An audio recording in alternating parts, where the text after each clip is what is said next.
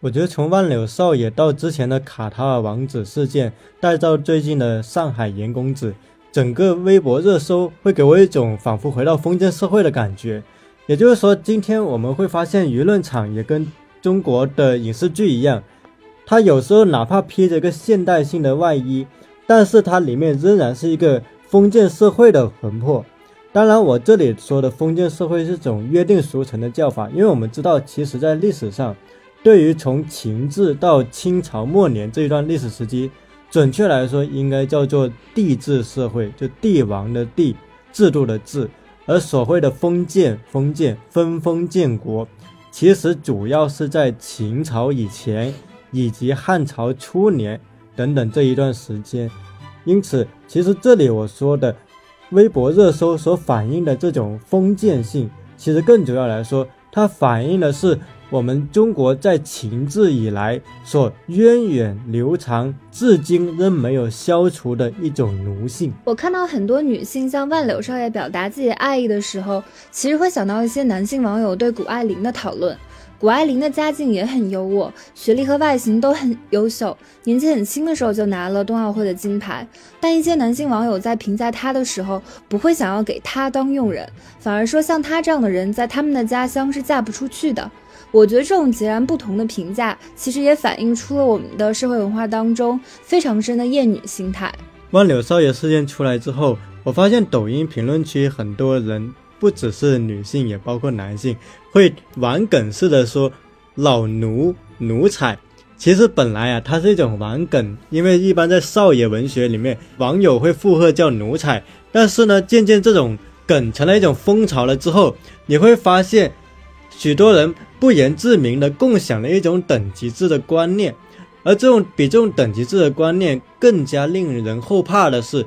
你会发现，当人们表就是有万柳少爷的熟人表示说，在这种富人区长大的公子啊，其实很多也是很努力的，性格很温和的。那这个时候舆论风潮就又转了一下，说其实人家也不能选择他的出身，他那么有钱。家境那么优越，他又那么努力，为什么我不能崇拜他呢？其实这种话语遮掩的是一个更加关键的问题。这个问题是什么？那就是在一个人成功的路上，是否仅仅是努力在起决定性作用？我们知道，在清教徒社会里面，一个经典的话，也就是努力改变命运。你有多么努力，决定你之后有多么成功。而这个观念其实，以美国学者迈克尔·桑德尔等人为代表，就已经对他进行了一个强有力的批判。那桑德尔在关于讨论优绩主义的书里面，他就有提到过，这种努力决定命运，或者说你努力你就会更好，但是你现在过得更好，可能是你不够努力。这种话语背后潜藏的其实是一种既得利益者的傲慢。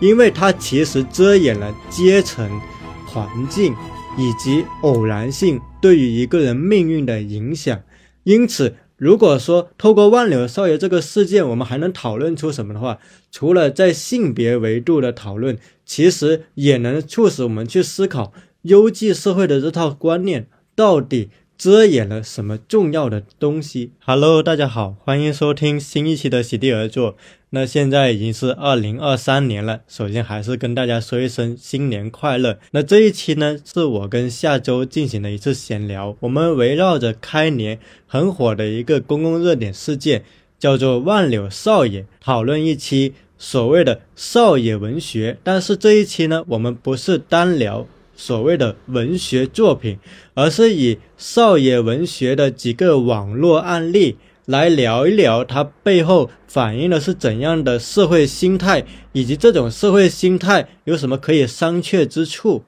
那么我在这里先向可能不太了解万柳少爷事件的人呢，来介绍一下这个事情到底是什么。其实简单来说啊，就是有一个短视频，这个短视频里面有一个面相清秀的一个少年，他在打篮球。这个视频还特意露出了他的腿部肌肉。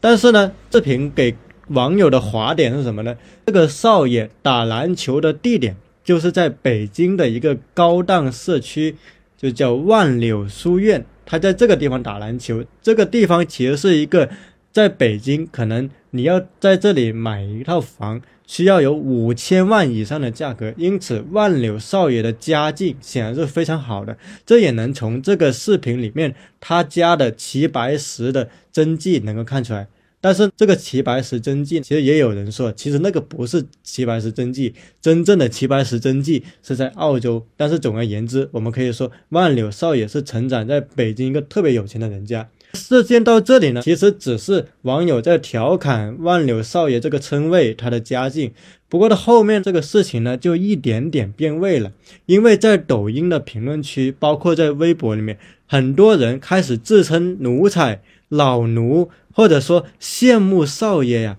我也想嫁到少爷这样的人家呀。而在这个时候，你就会发现这种不言自明的慕强或者说拜金的心态，他已经以一种堂而皇之的方式出现在了舆论场上。可是其实，在我记忆很深刻的时候，在十年前，哪怕在我小的时候，其实舆论场对于这种慕强跟拜金的心态还是明显的批评的。但是在今天，当万柳少爷这个新这个事件出来之后，你会发现这种批评慢慢的让步给了一种堂而皇之的慕强心态。而放在一个更大的语境来说，其实这种事件不是第一次出现了。从之前世界杯期间所谓的卡塔尔王子事件，也就是说有人泼出这个帅气的卡塔尔王子，然后很多人就说哇，想要给卡塔尔王子生孩子。到万柳少爷事件，再到后来爆出的一个什么上海严公子事件，你就会发现舆论隔一阵子就会找一个有钱有家世的男性，然后，然后变成一个热搜上的符号，紧接着你熟悉的景象就会出现出来。这些人从事的职业、年龄、性格，还有外貌条件都可以大不相同，但他们都离不开出身显赫、社会地位非常的高，掌握了大部分的资源。所以，无论是卡塔尔王子，还是万柳少爷，或者是你今天说的严公子，他们的内核都是含着金钥匙出身的人。你之前就是有说到，在十年前，或者是你的小时候，大家还是。会就是批判这样的慕强的心态，会警惕这些背后的社会啊经济条件的不平等。但是我现在发现，很多人看到这样的现象，他第一反应不是去反思为什么我们会有这么大的贫富差距，为什么资源可以这么的不对等，而是羡慕。但是我觉得把。自己形容成老奴也非常的有意思。为什么我们口口声声是把自己说成老奴，而不是说女朋友或者是好兄弟呢？我觉得我们哪怕是在玩梗，都意识到自己和这样条件的人其实是有很大的阶层壁垒，是不能跨越的。哪怕我们在网上看再多的玛丽苏和霸总的电视剧，再怎么样把自己带入女主角的身份，但是当我们隔着屏幕欣赏一个。一个很年轻的男孩在打篮球的视频的时候，我们还是在潜意识里面承认了和他的身份是悬殊的。我不可能跟他站在一个非常平等的位置，当他的好兄弟或者是女朋友，而是要进他家给他打工，这样我都会觉得非常的幸福，非常的有钱了。之前其实在北京待过一些时间，我听在北京的朋友说，其实在北京有人脉的权贵呢，他一般生活在西城区。就比如说各部委体制内的高官子女，就在北京有句话叫“西城拼爹，海淀拼娃”。那在万柳书院这个地方，坦白说，它其实属于很有钱，但是又不属于最顶层的权贵那个阶层。因为在北京，官比商大，权比钱重，最有钱、最有权的人其实是在隐藏在公共网络的。而这个万柳书院，它其实坦白说，它属于学区房，所以炒的价格其实特别高。那一般是给那些很有钱，但是呢没有那么大的一个官僚系统的网络的老板们的孩子提供一个上学名额。像这里面的万柳少爷，他是在幺零幺上学，幺零幺在北京呢就属于比较靠前的中学。但是我们知道，北京还有人大附、清华附，西城区有四中、八中。其实他们的学校的排名甚至是比幺零幺还高的，你就会发现，虽然万柳少爷揭开了北京有钱圈层的冰山一角，但是他在这个圈层里面又不是属于金字塔尖的，所以北京的贫富差距其实可能比我们想象中的还要大。那么这是第一点。那第二点是，我觉得其实万柳少爷这个事件，它结合之前的事件，它其实又是一种优绩主义幽灵在公共网络的浮现。我为什么这么说？其实是从今天我们舆论对于这种有钱人家的孩子的观感，或者说对于这种有钱人家讨论。重心已经不再是我们怎样通过资源的再转换去促进社会平等，而已经是在默认了社会的贫富分化、阶级固化已经成现状的情况下，当我已经没有办法通过我的努力改变我的命运的时候，有一部分人已经觉得，那我似乎只能通过攀附像万柳少爷这样的人，或者说，我只能通过结婚。或者乃至一些灰色手段，或者幻想我下辈子出生在罗马，才能改变我的命运了。你就会发现，这种心态背后其实是对于一种努力改变命运的不信任。也就是说，在今天，很多人已经不相信努力改变命运这种话语了。他觉得阶层固化、贫富悬殊已经是一个既定的事实，而这个在十几年前其实是难以想象的。所以。我觉得万柳书院事件也折射出了最近十年中国的贫富分化、阶层分化是加剧的，而这个只是一个撕裂开来的冰山一角。你说到这个，其实我想到最近看《令人心动的 offer》里面。他有一个片段是让那一些学建筑的实习生来分享他们自己对未来职业的看法。然后有一个叫做陈国恩的人，他也非常的优秀，但是他在分享自己对职业的规划的时候，就说自己其实是也有搜过想要考公务员的那些信息，动了考公的打算。他觉得很多像他的同学都没有，就是毕业之后继续从事建筑的行业，因为。像建筑，他可能不太能够平衡工作和生活，他的薪资也并没有特别的高，不能够帮助一些家境比较普通的学生在大城市落脚。当放到这一段的时候，观察室的嘉宾张若昀就说，像这样家境比较普通的小孩，他们在成长的过程当中遇到的坎，会比那一些经济条件非常好，一出生就有各种各样的条件的人要多得多。再包括像我们最近看到的韩剧《黑暗荣耀》，也是一个从小就受到霸凌的女主人公复仇的故事。它里面有一幕，就是那个被欺负的女生问那一个霸凌她的家境非常好的女生，就是为什么她在社交网站上面写的个人的梦想是想要当贤妻良母嘛？为什么她没有梦想？那个女主就反问她：为什么要有梦想呢？梦想是给像他们这样的人的。等到他们变成了自己想要的人的时候，他就可以出钱使唤他们。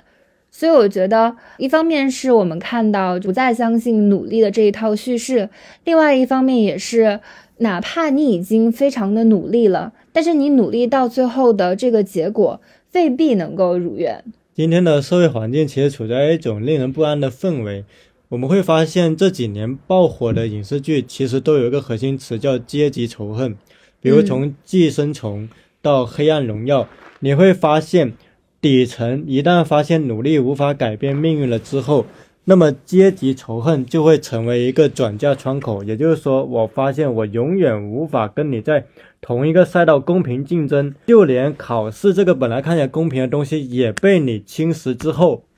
那我只能通过暴力的方式来去表达我的绝望。所以，寄生虫最后不只是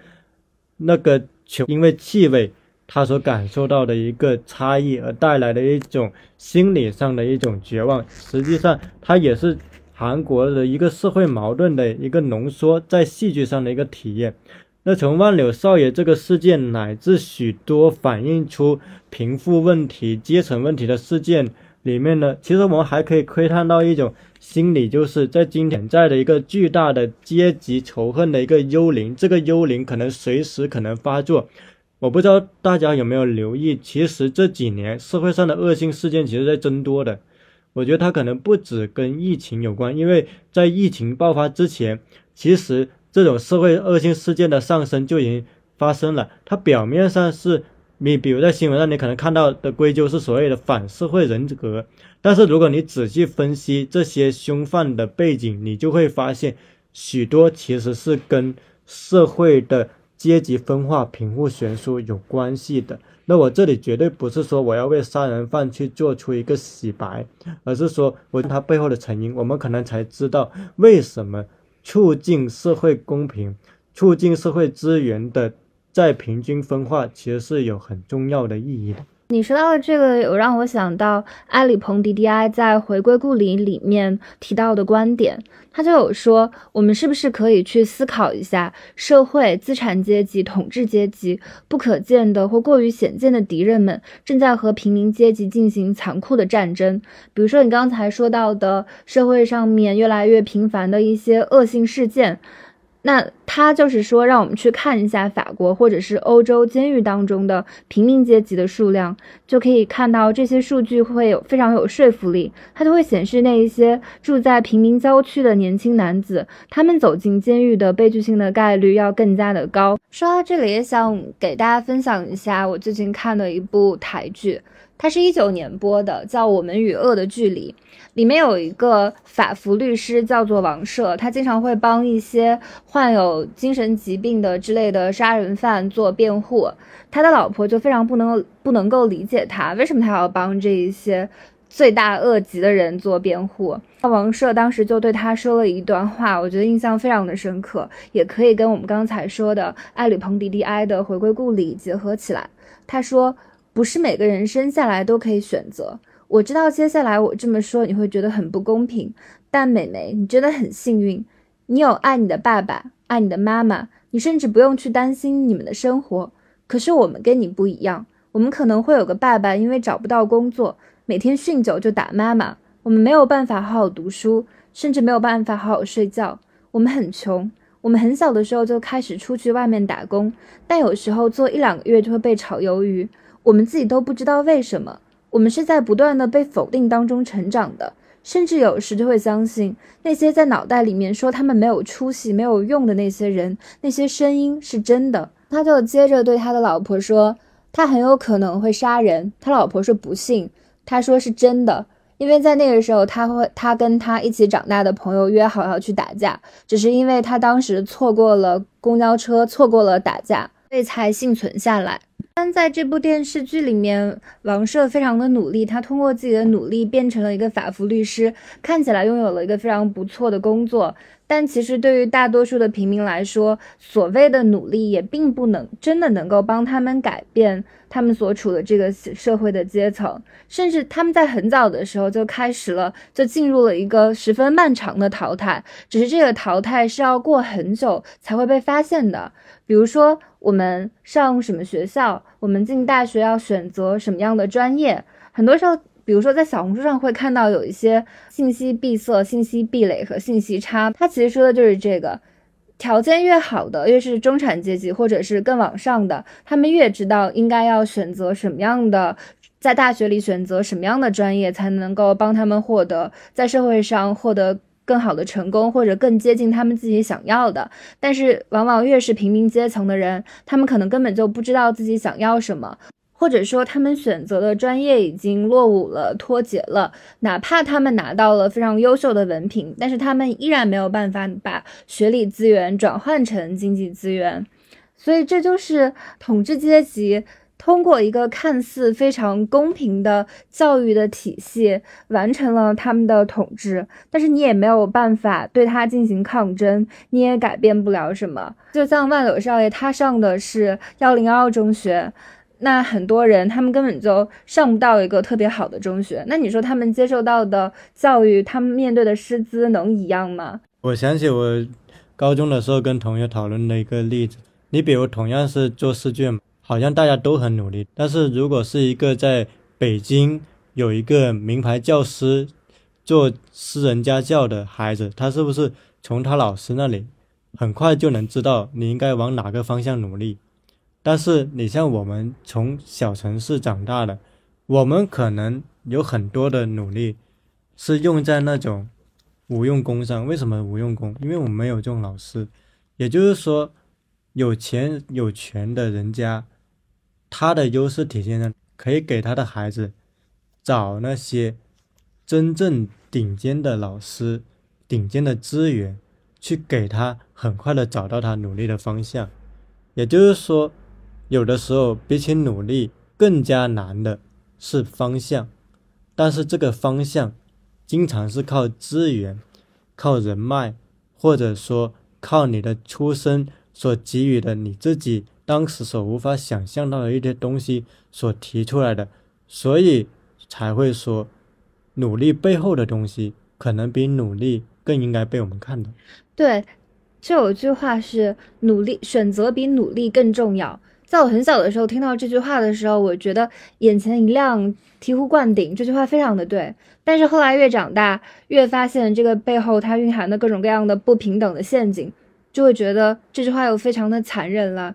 在在自己成长的过程当中，有的时候也会停下来问自己。自己是不是选错了方向？但是我发现，有的时候条件更好的人，他们其实会天然的拥有一种合法性，就是做某件事情的合法性。他们不用去怀疑这个事情到底是对不对的，或者是他们的试错的成本要更加的少。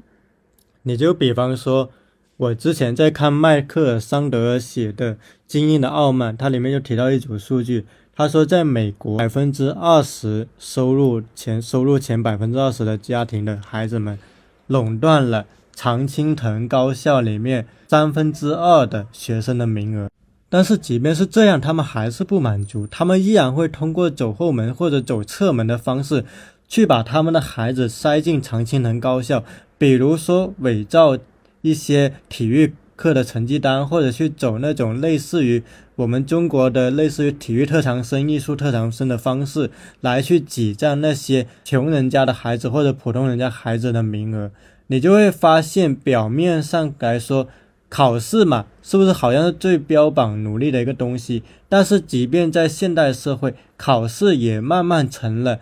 贫富分化的一个侧影，资源不平等的一个侧影。因此，如果在今天依然要以考试努力，来作为一个为什么你成功我不能成功的一个幌子，实际上是很没有说服力的，是没有看到这里面所暴露出来的当下社会里面优绩主义它的一个很深的一个问题的。其实刚才下周也聊到了《我们与恶的距离》这个剧，其实也我看了也很有感触。就比如其中有一点，你会发现在这个剧里，往往患有。患有疾病或者说家庭存在的严重问题的，越贫穷的地区或者越贫穷的人群会越普遍。就像剧中的王瑟律师说的：“你可能不用为你的生计发愁，但是我们中的很多人可能从小就会面对喝酒了会打妈妈的爸爸。所以，当我们听到有人说你为什么不够努力，或者你为什么就不能解决这个问题，又或者他说。”你为什么就一直紧绷着？你的状态怎么不够松弛的时候，其实他是忽略了环境对一个人的重要的影响。我们经常会用个人问题去掩盖社会的不公平。但其实这样的说法也是不攻自破的。如果我们的家庭环境、我们可以得到的教育资源不重要，只要自己努力就好了的话，那为什么有家长愿意花几百万甚至上千万买老破小，只为了学区房呢？海淀妈妈和顺义妈妈鸡娃的事情，为什么又可以被大家津津乐道呢？像最开始提到的，很多网友在玩梗。玩梗的同时，对自我进行了矮化，这其实也暴露了每个层次的人对于自己可能到达的高度以及可能追求的目标是有截然不同的想象的。互联网的发达可以将很多人够不到的方式送到眼前，但是他们也会默认这种生活离自己非常的遥远，所以就有一些人他知道自己没有办法获得这样的生活，但他自然也不会产生被排斥和和被剥夺的感受。我感觉这个问题在中国讨论可能还要加入个比标，就是在中国最上层的其实不是有钱人，而是有权人，权力的权。因为在中国，往往关于财富的问题，最后会单纯的变成一个财富问题。但是财富问题更深层次，其实是一个权力跟资源问题。也就是说，当这类型跟财富有关的议题转变成了一种对于有钱人的仇恨，就无论是仇恨还。还羡慕也好，其实它背后掩盖的一个更加艰难的问题是：到底在我们这里，什么把我们拉开了差距？是简单的有钱人吗？是真的通过正当的努力竞争去累积财富的人吗？其实不是，是出生在特权集团含着金钥匙的既得利益的权贵阶层。就是说，我觉得，其实在中国，比起有钱人跟普通人的差距，可能更加令人寒心的是，权贵子弟和非权贵子弟之间的差距。因此，其实我并不反感通过正当的手段发家致富的方式，比如说，一个有才华的导演，他拍了一部好电影，他成了一个有钱人；或者一个作家，他通过自己的创作；一个商人，他通过自己的努力、自己的眼光赚到钱。我觉得这个 OK。但是你想一下，如果是一个权贵子弟，他通过他的官僚系统。他的资源跟人脉，他提前就知道了哪个地方未来这个地段会升值，或者在哪里投资比较合适，或者通过另一些非法的渠道，他拢他获得了巨额的资产。那么我们能说这种财富仅仅跟努力有关吗？显然不能。我觉得这个可能才是在当今中国的公共议题里面更加值得被讨论的，就是我们如何限制这种用权力手段所累积的不正当的财富，以及他对普通人机会的侵害。我觉得这个可能是我想补充的第一点。那么第二点是，我认为其实在这种历次的舆论事件之中，反映的也是一种封建幽灵的回潮。这里说的封建，并不指的是历史学意义上的封建，因为我们知道，严谨的分封建国的说法是在秦朝以前，以及在西汉初年和在明朝初年，因为那个时候有诸侯国，有分封建国。但是在我们民间约定俗成的说法里面所说的封建，其实严谨来说叫帝制社会。这个帝制社会是从秦朝到清朝。是秦制，秦国的秦制度的制，而你会发现，哪怕清朝亡了，我们历经了五四运动，历经了社会主义运动，在今天依然有一种封建的帝制的幽灵在作祟。这种封建的幽灵表现在什么？表现在奴性。第一，表现在奴性；第二，表现在于对于。父权符号的一种艳羡，为什么是这样说？因为你会发现，从卡塔尔王子到万柳少爷，再到所谓的上海严公子，一个个被摆出来的，都是父权社会的符号，是以一个男性作为代表的权钱资源累积的浓缩品，而这个就是一个很典型的帝制社会的一个。观念为什么？因为在帝制社会里面，男女是极度不平等的，大部分女性甚至都不识字，甚至连参加科举考试、连成为官员都没有资格。我们再数一下，你会发现唐朝你能数出很多的男诗人，对吧？你能数出几个女诗人？整个帝制王朝你能数出很多男性官员，你能数出几个女性官员？所以。你所艳羡的万柳少爷所代表的那个封建社会，或者说帝制社会的那个残影，它里面没有你的位置，你在那里就是一个洗脚婢。你为什么羡慕这种社会？所以我才说，在微博热搜乃至在当下环境里弥漫的一种封建的幽灵，其实是让人后怕的，因为它恰恰冲刷的是我们从五四到现在。所继承的那个现代性的遗产。刚才你说到卡塔尔王子的事情，其实我也想到世界杯期间，朋友圈有很多人都在转发伊朗妇女遭受的苦难。你就会发现，即便在中东，很多有钱人的生活令人非常的羡慕，但是大部分女性的处境还是非常糟糕的。中东富豪和官员们通过石油累积的财富，并不能转换成女性的公正的权利。这个其实是我们更应该关注和反思的。只是很多网友在狂欢的时候，或者认为批评者在上纲上线的时候，其实也可以想一下自己到底是从强权者、统治者的角度来思考问题的，还是从平民或者是普通人的角度来思考问题。我当然知道很多人在发完想去和亲，或者是说老奴羡慕了之类的话之后，又会重新回到现实生活。也许在现实生活当中，他们也非常的努力，非常的善良，但这些话语其实是在不断的巩固那一套伤害普通人的、抹灭掉普通人更多可能性的体系，会在无形当中不断的自我降格。其实，在节目的最后，我还想补充两个观点。我觉得第一个观点是，也是我最近思考的。也就是说，绝对的自由主义同样可能跟绝对的社会主义一样，走向一种法西斯主义。我为什么这么说呢？实际上，这可能是源于一个疫情三年的思考。如果我们是一个绝对的自由，我这里说绝对的自由主义，就是说完全以个体至上的，不承担自由所相应的责任的这种，我们可以姑且叫做极端。个人主义的话，那么它就很可能导致的是一个对于他人的不友善，对于他人的生命的威胁。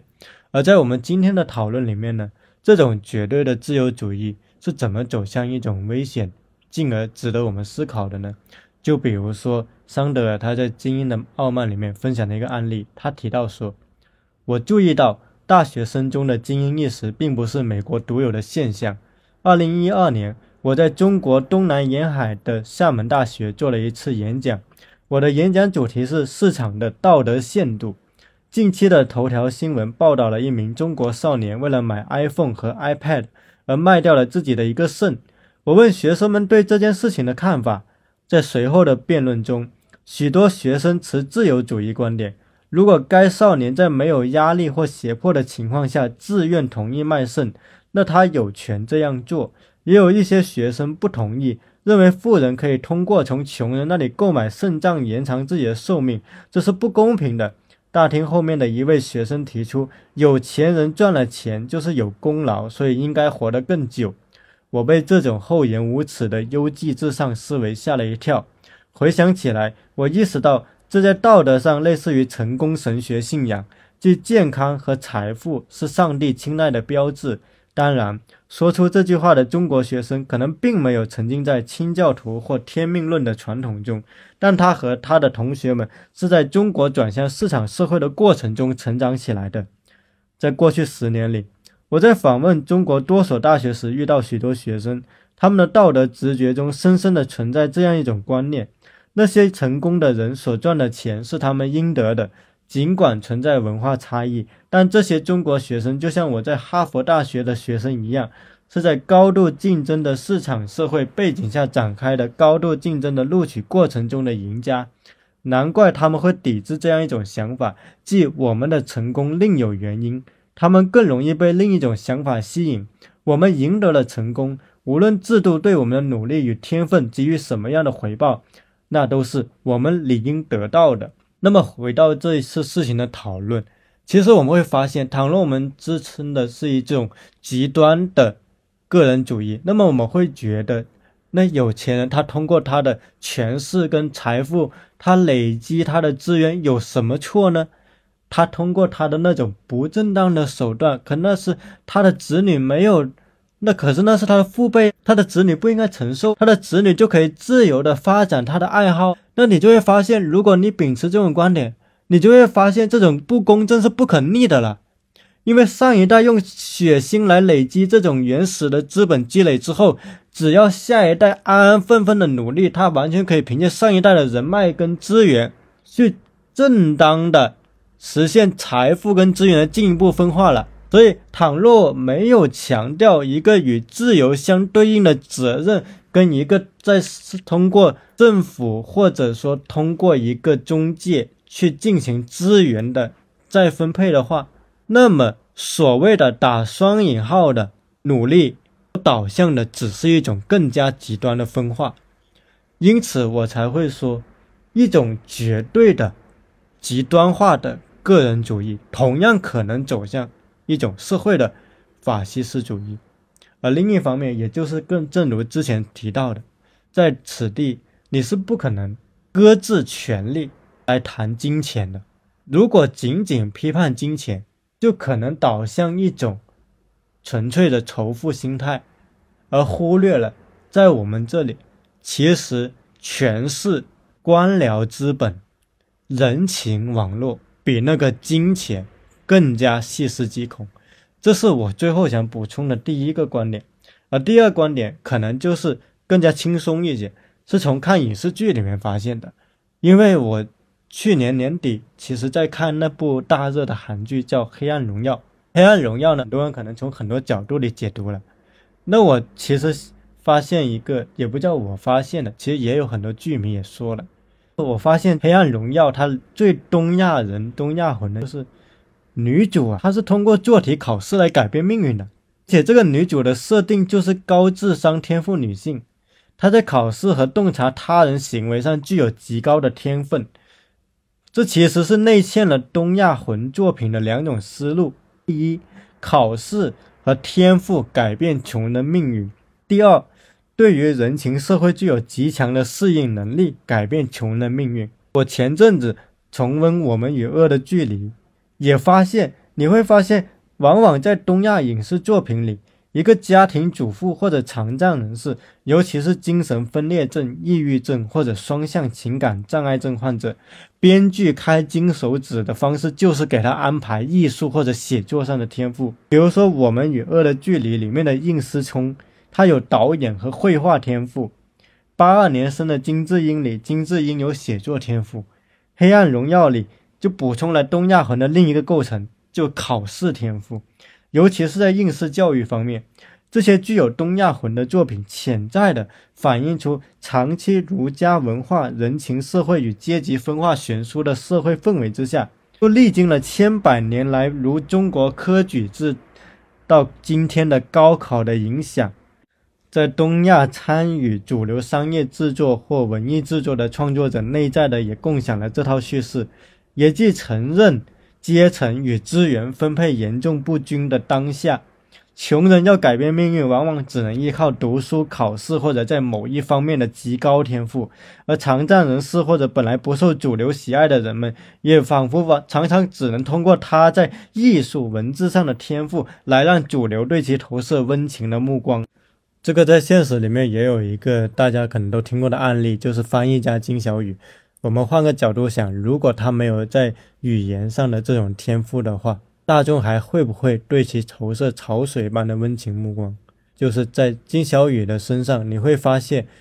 那个天赋治愈疾病的叙事依然存在。我们并不是否认说这种像金小雨这样的译者，他通过他的语言天赋，他能够得到自己喜爱的事业，这件事显然是件好事。但是更值得我们思考的是，如果一个自闭症患者或者一个有身体疾病的人，他没有这个天赋呢？难道他就不值得被平等对待了吗？之前你也有提过，我们需要努力的去掉自己身上的奴性，所以最后我也想顺着这个问题就去探讨一下，我们怎么样才能够去掉身上的奴性？比如说我们在批评万批评。在万柳少爷的视频下，将自己称为老奴是一种慕强的心理。但是谁又能否认自己没有一刻希望自己是一个含着金钥匙出生的人呢？虽然我们需要培养反思的精神，去审视慕强或者是仇富心理背后的不平等，但在我们没有办法改变现有的社会结构的情况下，如果我们可以选择自己的出场的设定，又有多少人会拒绝做一个有钱或者是有权的人呢？关于奴性这个话题，我最近也有仔细想过。我觉得，也许落到现实的角度，它可以分为两个层面。第一个就是我们说的奴性，就是对于强权的它的一种艳羡，乃至极度的忍耐跟合理化所导致的对于自我个性的压抑。那第二种，我把它归纳为普通人的无可奈何。就比方说。比如说，我们经历了这三年，但是很多人依然在默默的忍受，是他们不知道现状的一些不合理性吗？我觉得未必，有可能是因为这三年他们的生活已经太苦了，已经太累了，所以他们其实已经没有太多的力气，再继续去进行很痛苦的一个抗争性的行动。还有另一种可能是，他可能也知道说他生活在一个不太合理，甚至有些残酷的一个生活里。可是，难道他反抗了，他就能够改变他的生活吗？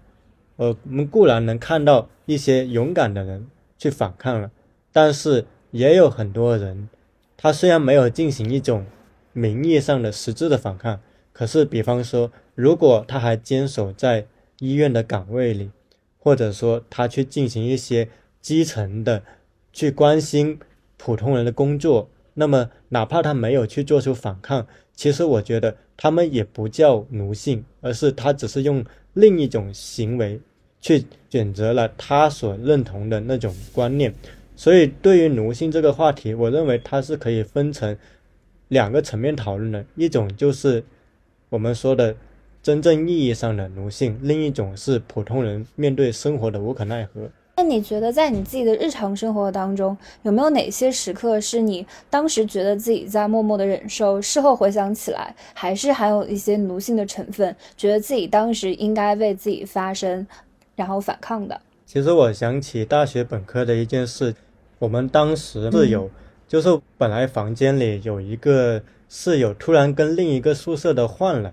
但是换了之后我们才知道的。那换的原因是另一个宿舍的男生呢就不太喜欢那个室友，加上我们房间本来的那个室友想跟他们一起住，他们就一起商量，合计在那个男生不在的时候，偷偷把他的床被什么的就放到我们宿舍，就换了一下。其实这个是不太符合程序的，但是呢，当时我们还是选择忍耐了下来。一来是因为。本地的辅导员其实跟另一个宿舍的男生的关系比较要好，二来是因为那个被换到我们宿舍的男生，他好像也挺喜欢这样的，因为他跟那些人生活不太和睦嘛。三来那个男生其实比我们显得强壮，就是这个这个体魄，当你面对一个体魄明显比你高大的时候，你会本能的感到一种恐惧。四来就是一种生活中经常会有的观念，就是说多一事不如少一事嘛。那么就在这种。多种的原因的影响下，其实导致我们最后忍受了这个结果。但是事后看来，它显然是一个不合理的结果，而且是跟我们内心的一种习惯的忍耐心理有关的。但这并不代表它是公正的。我最近其实听朋友也说到一个案例，他说他跟一个同事大哥一起出出去做拍摄，那个大哥他到了拍摄地点之后，他就待在车里面，他不出去，他呢就。自己出去去跟拍那个拍摄对象，结果啊，你看了，本来是不是他更辛苦，他出去嘛？结果他回来了之后，那个北京大哥就酸他，嗯，大概意思就是说你那么努力做给谁看？说你那么卷做给谁看？但是你想一下，是不是很不合理？你偷懒，你坐在车上，我替你做了这个活，结果你还酸我。可是因为他是前辈，加上他是一个看起来很有力量的男性。所以当时我的朋友，他下意识其实是道歉，他道歉了，但是事后他说我为什么道歉？我又没做错。他想为什么？因为其实在他从小到大的教育里，他习惯了先思考是不是自己的问题，他习惯先对别人礼貌。如果跟别人发生了矛盾，他会先想是不是我自己的问题，我是不是应该道歉？你会发现，其实他的想法并不是个例，在我们生活的周遭，甚至我们自己都会存在一种讨好。型人格的存在，而这种讨好型人格，或者说这种下意识的对他人讨好，是源于我们经常被教导，你应该谦虚、忍让、礼貌，从自己的身上找问题。我觉得这个说辞，它有一方面确实合理，有时候我们确实应该反思我们做错了什么，而不总是指责别人。但是另一点是，它不应该变成我们对自己的一种极度压抑，乃至对自己的合法权利的一种退让。当别人做错的时候，我们是可以勇敢的说不是你在做错了，或者我们可以跟别人商讨的。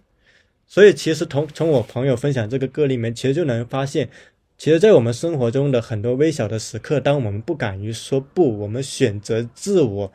道歉、自我贬低的时候，其实恰恰是一种奴性在我们的生活中潜移默化的起作用的时刻。那你觉得遇到这种情况的时候？应该怎么样做比较好？因为我自己不是什么人生导师，所以我肯定不会给出什么建议，只是说我可以分享我跟朋友讨论的时候遇到了几种情况，也许可以怎么做。比方说，当我遇到上司，我尊敬他是我的长辈，但是我其实并不想跟他发生越界的关系，而他想这么做的时候，我可以勇敢的说不，我不想跟你发生这种关系。当我。不想参加一个酒局，而他们以人情世故作为借口要我参加的时候，我可以选择不去。但是如果我确实碍于情面，我去了，我去了之后却又没有让他们很高兴，那这个时候我觉得不要道歉，不要说是自己的问题，而是这本来就是你被迫去参加了一个不合理的酒局。所以我觉得，如果我们说反抗奴性这个词啊太大的话，那么其实回到生活里面，就是从我们去说出一个不字开始，或者是从我们不再把所有的问题都归纳于是我自己做错，是我自己没有在这个场合顾虑到对方的情绪。我觉得关键不在于你要不要顾虑到对方，顾虑大局，而是关键在于。这个事情到底是不是我做错了？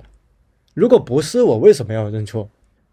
在咱们东亚社会里面，有一种打双引号的美德，凡事要忍让，要顾全大局，和气，不要怕吃亏。对，不要怕吃亏。但是这个话术其实仔细想想，它是非常可疑的，而且它经常出现在什么场合？其实经常出现在男性或者说既得利益者群体。让那个更下位的群体做什么事情的时候的场合，嗯，比方说男性上司让一个女下属做什么，或者说一个高官让他的妻子说你要顾全大局，这个家就让你打理了，什么你要懂得理解我的不容易啊，所以你就会发现这个话术的暧昧之处在于，它其实是上位者对于下位者的一种言语压迫。而这种压迫是冠之于温情脉脉的外衣，但是我们现在已经处在了一个二十一世纪，难道还要去完全接纳这一套源自于父权社会、源自于中法制传统的这样一种说辞吗？其实我觉得未必。所以说的小一点，不要委曲求全；如果更严重一点，如果我们一味的想要去讨好，然后放任自己身上这种潜在的奴，我们也会让渡自己的尊严，让渡自己的主体性，最后受伤害的反而是我们自己。我还想到一个层面的补充，就是啊，为什么有时候我们会习惯于忍耐，或者习惯于一种被管教的一种生活，是因为其实从小到大。在我们很多人的教育经验里面，我们在家的时候是被父母管的，在学校里面是被老师和学校的规章制度管的。我们从小是被别人告诉我们应该去做什么，比如你在初中的时候，他告诉你要中考；你在高中的时候，他告诉你要高考。你的身边充斥的爸妈劝你，你应该考事业编、考老师、考一个更稳定的企业的一种。灌输式的话语，慢慢的，其实，在这种成长环境里面，并不是谁都能拥有一个强悍的个体意识。许多人其实并不知道自己真正想要什么，其实他是需要一份安全感，需要随大流的。这种随大流，我这里是一个中性的表述，就是说，当他不知道自己真正想要什么的时候，他就跟着大众去走。比如说，我不知道我真正喜欢什么，那我看到我身边人都考老师，那我也去考一个老师。所以。他许多人其实是适应了一种被安排、被管理的生活。那在这种长期的生活的内化之下，他会下意识想要有一个人管他，然后作用到整个社会。你就会发现，其实，在很多人心里面，他下意识想要有一个爹，尽管他日常又经常骂骂这个爹，可是你会发现在关键场合，他又非常依赖这个爹。所以，如果如果激烈一点说的，其实反抗奴性。他回到个体，你敢不敢斩断你对于这个爹的依赖？你敢不敢摆脱这个爹？面对一个有风险的未知的，要你自己去做选择的生活，其实是很难的。虽然考公一直都是社会的热潮，大家都会说千军万马过独木桥嘛，但是这两年处于就业阶段的朋友就会发现，越来越多的名校生会涌入体制。比如我朋友说，三年前他读研的时候，他是可以进当地最好的高中的。它是在浙江中部的一个城市，但是现在如果没有 C 九的学历，他可能连简历的这一关都过不去。他自己的同学也会拿着二幺幺师范的简历去投杭州的老师，但是也总是被刷。所以我觉得现在年轻人呈现了越来越保守的趋势，这当然也和我们整体的社会的背景有关嘛。比如说受疫情的影响，很多企业都会裁员，所以九八五。毕业的失业就不是新鲜的事情，而三十五岁失业也是一个经常被媒体讨论的话题，所以这就导致我在几年前我没有真的踏入社会的时候，我会觉得选择看得到头的生活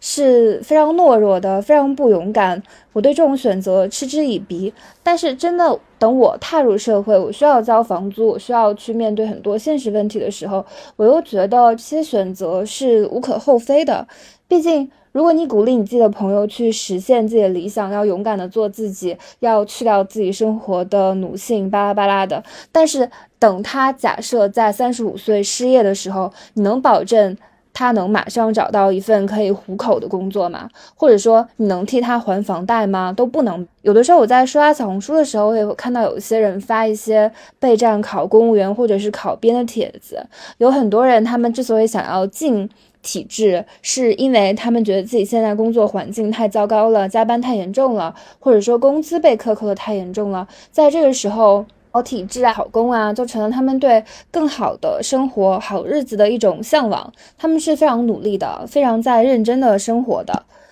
还有一些人会在小红书上面以。进体制为一个 tag，分享自己在体制内的生活。无论这个人是在大城市还是在小县城，只要他是，然后稍微。内容做得好一点，也都会受到非常多人的关注。所以我在想，就经常说要去拥抱生活的可能性，但是我在想，这种可能性是不是还是少数人的特权？这个少数不是说这个人一定要多有钱，或者说多聪明，有多好学历，但是我觉得他至少得得在某一个方面有有一点才华或者是运气，不然你觉得一个什么都平平的普通人，他在他在给自己做人生选择的时候。他不还是会出于本能选择一种更加稳妥的方式吗？陈嘉映在《何为良好的生活》里面，他有将好日子和良好生活做区分。好日子就是世俗意义上的幸福的生活，也就像是我们说的考公啊、考老师啊。良好生活呢，则离不开德性和灵性。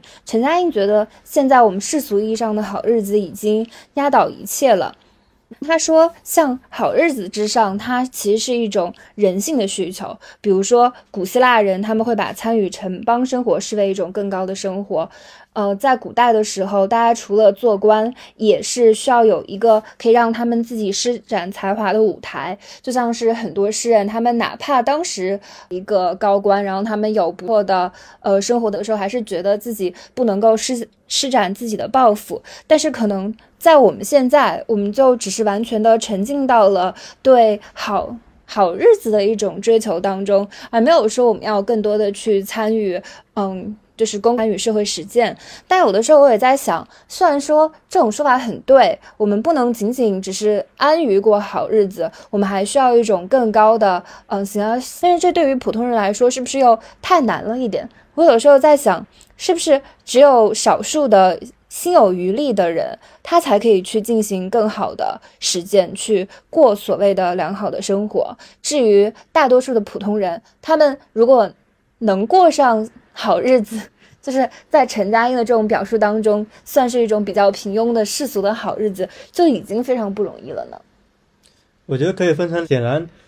对于普通人来说，他要去践行他的良知，是比对于那些已经。仓廪实、物质丰裕的人来说是更困难的。嗯，但是这并不代表打双引号，只有精英才能去反抗奴性，才能去坚守他的道德底线。我认为，去甄别一个人到底只是为了生活去承受，而他依然坚守底线，还是说他已经内化了他的奴性，不惜成为恶的同行者的一个重要的标准在于。当你的良知跟你的生活发生根本性冲突，你到底站在哪一边？嗯，两个实例，比方说，你，就有一个急需要抢救的老人，可是你现在的工作你的上级却要求你要对他见死不救。究竟是遵守你上级的工作指令，还是你去救助这个老人？这是不是一个良知跟你的工作的一个根本性冲突？那这个时候其实就考验了我们究竟是听凭工作去蚕食我们自己内在的一个良知，还是说我们在关键时刻依然能够坚守自己内心的一个价值准则？再举一个例子。比方说，当我是一个网络审核员，我每天可能要审核不同的帖子。可是今天我遇到一个帖子，他就是我觉得，如果我真的对他下手，我真的觉得我已经完全逾越了我的道德底线的时候，我到底是为了这个饭碗，我把这个删了，还是说我就不删，或者说我就让它多存活一会？我觉得从现实的角度，可能大部分人还是会选择删，还是会保全自己的饭碗。但是你会觉得这个事情是对的还是错的？你做了这个事情之后，你觉得它是对的、合理的，还是说你虽然做了，但你觉得是错的？其实，在这些时刻，就能够甄别出我们到底是依然有去遵守我们的一个价值准则，还是说我们已经内化甚至合理化了自身的奴性。那么第二个层面就是。我们会否下意识的去美化权威，乃至于那个老大哥他的所有行为？我们会否下意识的从上位者的角度去评判一些行为？当我们习惯去从上位者的角度的时候，你会发现，对于上位者行为的合理化就会变得非常普遍，而这种合理化伴随的经常是对于。下位者或者说对于无权无势者的牺牲，而且我觉得今天更普遍的问题，并不是说他知道自己做的是错的，但他无可奈何，而是经常是把错的东西给美化，把错的说成对的。把一切因为他基于工作，或者说他基于自我利益所做出的违背他价值考量的行为，去内在的合理化。其实今天更普遍的是一种对于恶的内在合理化。这种恶既包括阿伦特所说的恶之平庸，也就是说，当恶行发生的时候，我袖手不管；同时也包括我自己参与了恶行，可是我用这是我的工作为理由来去为他开脱。我觉得这才是今天更普遍的情情况，而且它不只是发生在精英阶层，同时也发生在许多自称为普通人的身上。这也是为什么我认为，当我们强调一种反抗奴性的时候，它并不只是说那些有。余力的人才可以去做的行为，恰恰相反，其实是从我们自己开始，我们自己就可以一点一点的去挤掉我们内心的奴性。这个奴性就从我们不不要从上位者的角度来下问想问题。我们我们如果不能站出来勇敢的去挑战恶龙，至少当恶发生的时候，我们可以不要去美化这种恶。我们可以说，因为生活的种种无可奈何。我不选择去当那个出头鸟，但是至少，我们不要承认那些被改变的、那些被粉饰的历史，它就是合理的。不要把这种恶给合理化，否则，其实我们同时也是在生产恶。因此，反抗奴性，它其实回到个体，我们不要让自己也生产恶。最后，其实回到一个我们刚才也提到的一个。自由的问题，其实我觉得，自由它并不是一个目的，自由它是一种方法跟一种生活观念。我其实还是想到了鲁迅的那句话，他就说：“贪安稳就没有自由，想自由必须冒点风险，只有这条两条路。”所以，其实我们无论是追求自由的生活，还是平稳稳妥的好日子，都没有错。只要我们始终保持个体的尊严和脊梁。就很好了。